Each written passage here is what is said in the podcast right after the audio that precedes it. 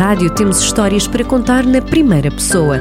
Espelho Meu, o programa onde vida e obra se cruzam, para mostrar um lado espontâneo e genuíno. Vejo 51 anos num percurso uh, que teve vivências muito diversificadas, mas eu, eu olho para aqui e penso assim: eu ainda tenho muito, muito para fazer, eu tenho muito, muito para viver, uh, tenho muitos, muitos sonhos para concretizar. Olá, sou Dra Fátima Zébi. Nasceu em Angola. Nasci em Angola. Continente e país mais simples, não há? O que, o que, mais que, simples e mais alegre. Os meus pais são de é, portuguesas e conheceram-se em Angola. É muito curioso. Uh, são os dois de terras, de localidades até próximas, na zona de Pinhel e Trancoso, e acabaram por se conhecer precisamente em, uh, em Angola. E uh, os quatro nascemos em Nova Lisboa, atual Uambo, e viemos, eu vim, que tinha seis anos quando vim para Portugal. Há memórias ainda? Há memórias, bastantes memórias e um, há, eh, de Angola veio, veio as memórias, eh, tenho dois tipos de memórias. Por um lado, tenho a memória de uh, ser uma vivência muito mais desprendida muito mais alegre, muito mais. Em Angola, nós juntávamos todos os fins de semana as famílias, os vizinhos. Os bairros juntavam-se para fazer eh, patuscadas, portanto, havia uma vivência muito. faz lembrar um pouco, eu penso que tem também relação com o próprio clima, uh, tudo isso tinha influência. Uh, desta nossa vivência uh, de Angola. Uh, depois tenho a vivência realmente do, de algum sofrimento, tenho memórias de que passámos para vir embora.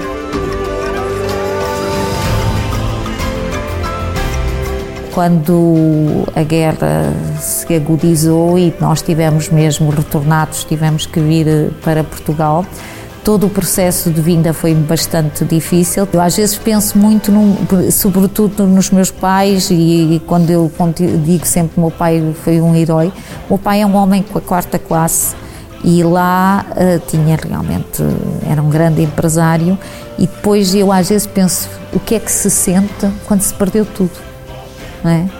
O que é que se sente quando se tudo aquilo que construiu e que construiu muito à custa do trabalho, do esforço, porque era um homem que realmente uh, tem uma, eu considero que tem uma visão extraordinária uh, e uh, perdeu de repente, ficou sem nada. Portanto, Por quase viveu duas vezes, não é? É isso, é totalmente. Ele construiu em numa área totalmente diferente, embora parte depois ele lá também tinha um stand de automóveis e.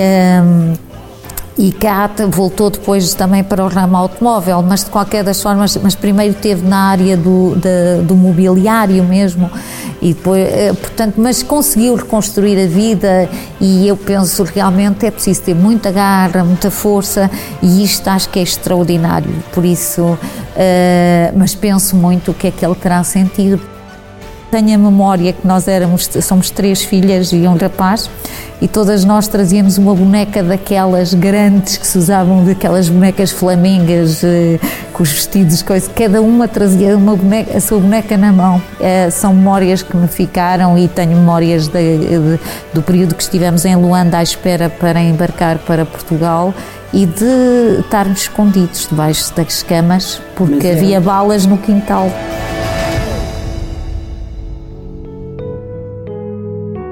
Viemos para Viseu porque uh, o meu pai, a sociedade com os meus tios, tinham aqui uma, comprado uma loja em frente à central de caminhonagem e foi aí que nós começámos e passámos muitas dificuldades. Uh, para além de.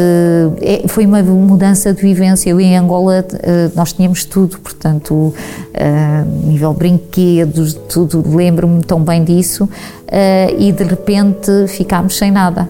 E não havia um estigma também? E havia o estigma. É, eu posso dizer que na a minha escola, a escola para onde nós fomos, como vivíamos ali, foi a escola uh, junto ao prédio da Caixa, portanto a escola da Avenida, que era a escola do centro da cidade. E nós, os retornados, uh, fomos, uh, atualmente fala-se tanto no bullying, nós fomos vítimas de bullying. É? E de tal forma este bullying foi tão acentuado até à minha terceira classe que no meu inconsciente eu apaguei as memórias desse período. Eu não tenho memórias de rostos, nem dos professores, nem dos meus colegas desse período.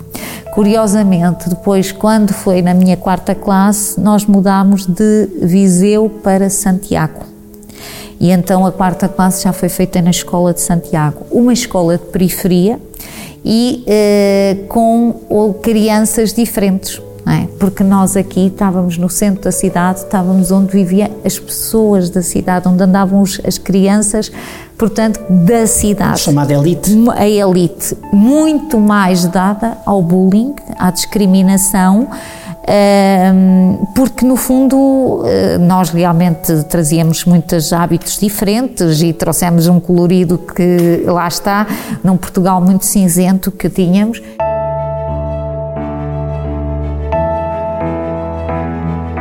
Ao fim de semana tínhamos o hábito de passar os fins de semana sempre à terra dos meus avós.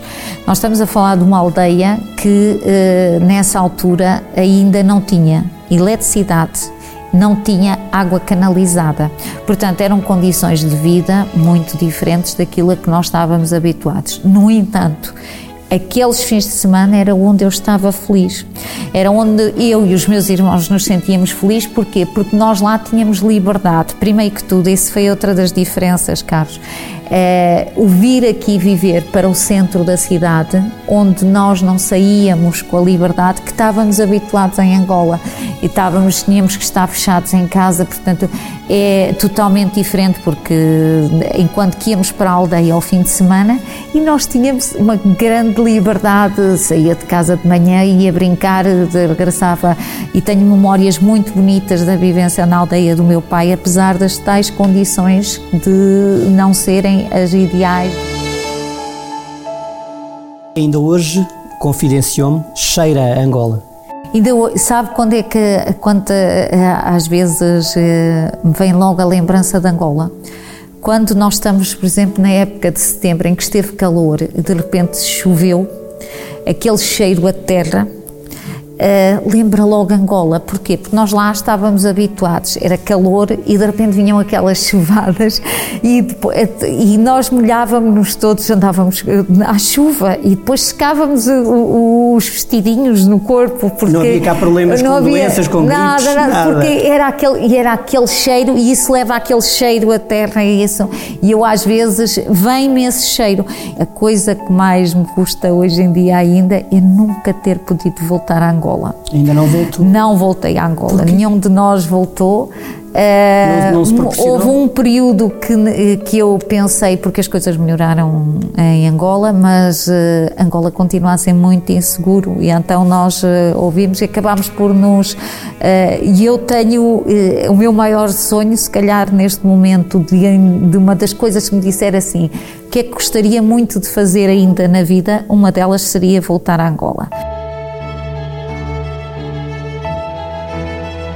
Aprendeu desde cedo a diferença entre cores, que não há, somos diferentes, mas todos iguais. Sim, mas isso é, porque é, é, marcou-a também, mar, Sim, olha, e, digo, apesar de, pronto, como é evidente, uh, nós, eh, quem vive, muitas pessoas que vieram de Angola, se calhar eh, pode-se pensar, ah, porque como foram expulsas, pode haver aqui um certo racismo, mas não, porque Uh, eu lembro-me de, de, de, brincar eh, com, com.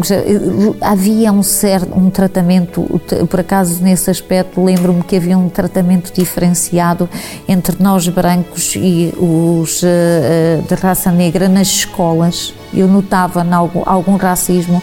Eu andei na pré-primária, não andei na primária, mas uh, lembro-me da minha irmã, uh, que é mais velha, de, contava às vezes que na escola a professora tratava, havia tratamento desigual. diferenciado e desigual. Agora, de resto, não.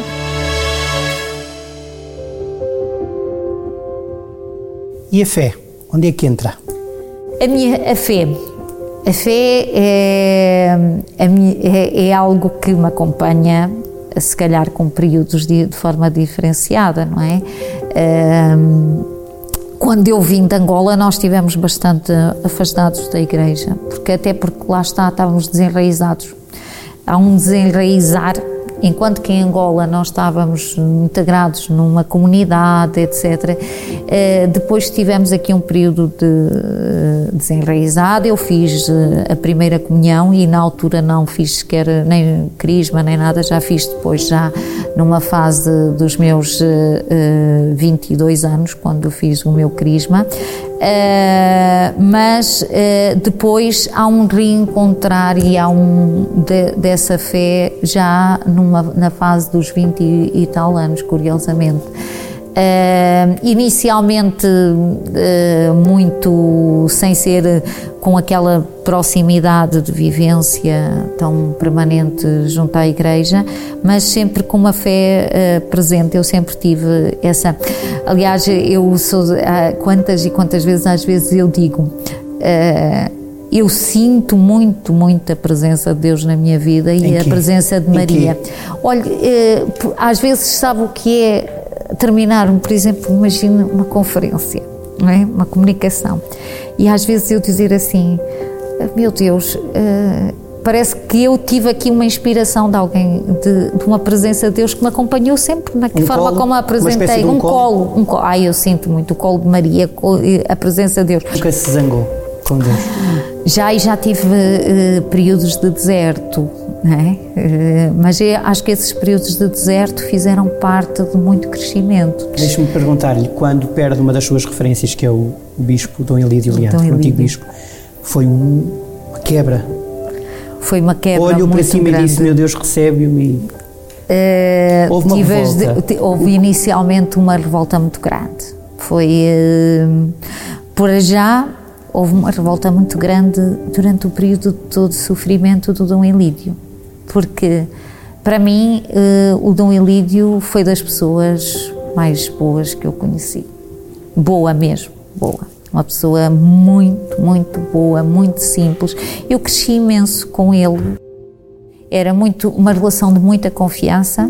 Ele era o, o, o, bispo da diocese, mas depois uma relação de confiança que uh, se estabeleceu e de grande, grande amizade eu tinha uma amizade muito, muito grande e tinha e tenho, porque uh, ela continua. Uh, é das pessoas pelas quais tenho uma grande, grande admiração. E na altura, o sofrimento por o qual ele passou revoltou-me, se calhar, e eu dizia como é que uma pessoa que tão boa pode sofrer, ter que estar a passar por um sofrimento, porque ele sofreu muito nessa fase. A fé, eh, como é evidente, a fé não é um não pode viver de um entusiasmo de momento, não é? É uma caminhada e uma fidelidade que se mantém, mas que não é linear, não é? que não é linear, ainda porque bem? ainda bem, porque uh, estes, estes tais períodos de deserto que eu faço, muitas vezes fazem eh, são eles que nos fazem muito crescer, não é? O que é que comove mais numa ida à Fátima a pé? O que é que me comove mais? A ida à Fátima é uma experiência nunca se pode explicar por palavras.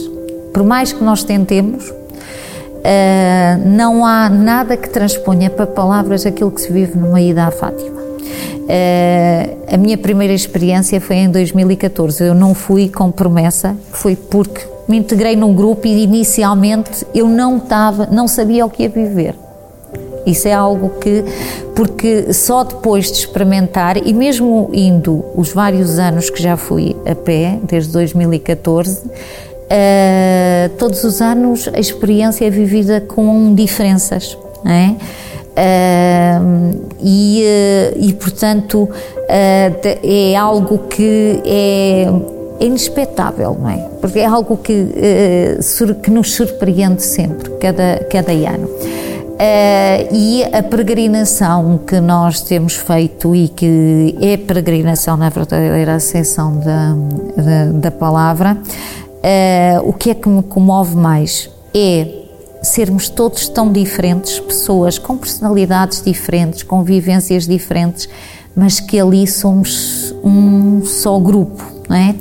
E vê-se ali e, não se emergir trás, não? é a solidariedade que se consegue, o ir buscar forças, às vezes estarmos mal e conseguimos ainda ter mão para alguém, o estarmos a pensar no outro e não só em nós, é tão importante e faz tão bem. E depois chegar, entrar no Santuário de Fátima, que entrar em qualquer época do ano, todos nós sentimos ali que estamos num sítio especial, num sítio diferente, num sítio que nos faz sentir. Sabe, eh, eu, eu lembro-me quando é o que, que, estamos em Fátima na, no, e estou no santuário.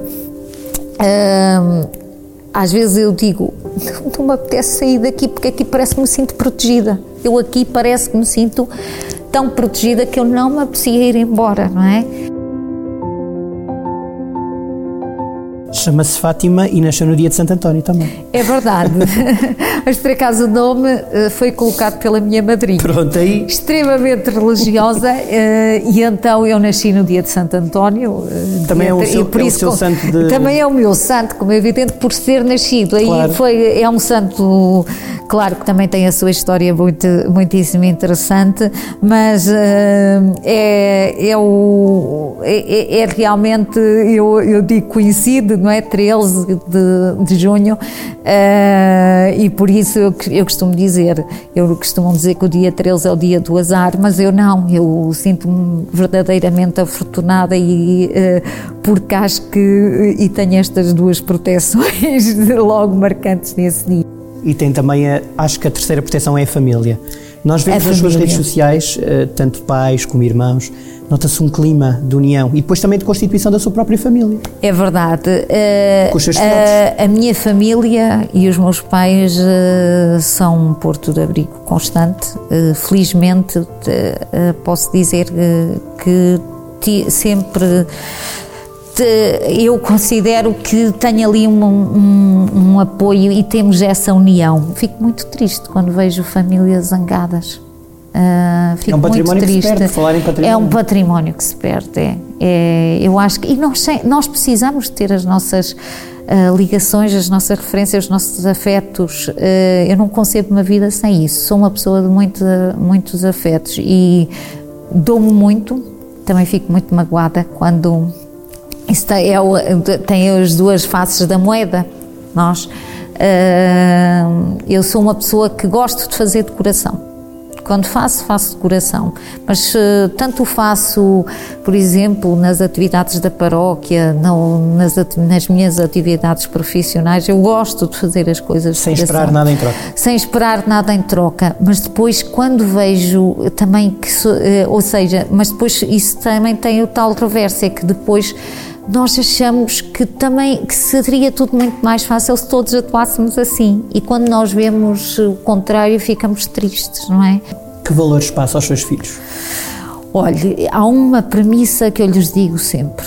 Uma das coisas que é constantemente, quando às vezes se colocam determinadas situações, eu digo sempre: uma das principais premissas é nunca faças ao outro aquilo que não gostasses que te fizessem.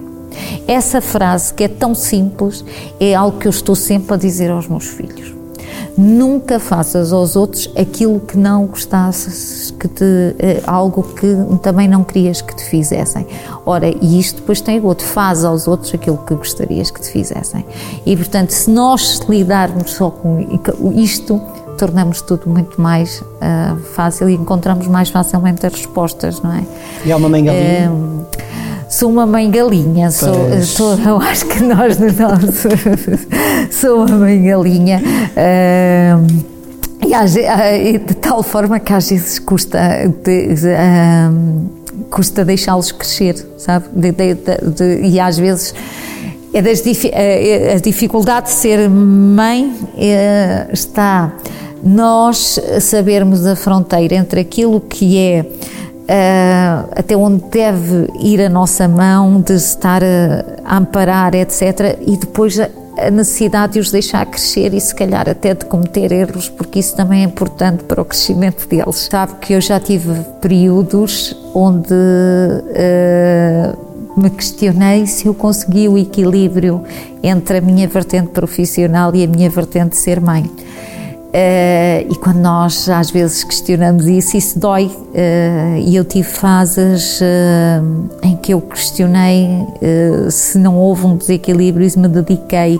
O facto de Uh, profissionalmente uh, haver uma exigência e eu tive período, tenho tido períodos às vezes muito exigentes e de grande dedicação e de projetos que lá está, que exigiam uma entrega uh, total e isso ah, quantas vezes me questionei se não poderei ter prejudicado, mas eu acho que tentei sempre compensar e nós não podemos também avaliar as coisas dessa, dessa forma tão, de forma tão linear eh, e, eh, portanto, eh, é importante procurarmos o equilíbrio.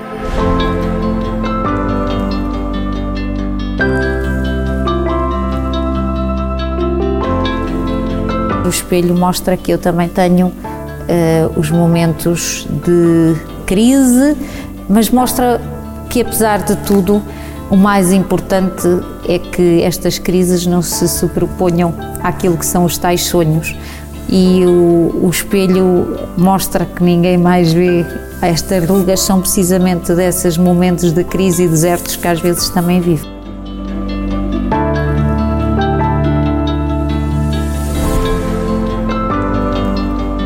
Na rádio temos histórias para contar na primeira pessoa.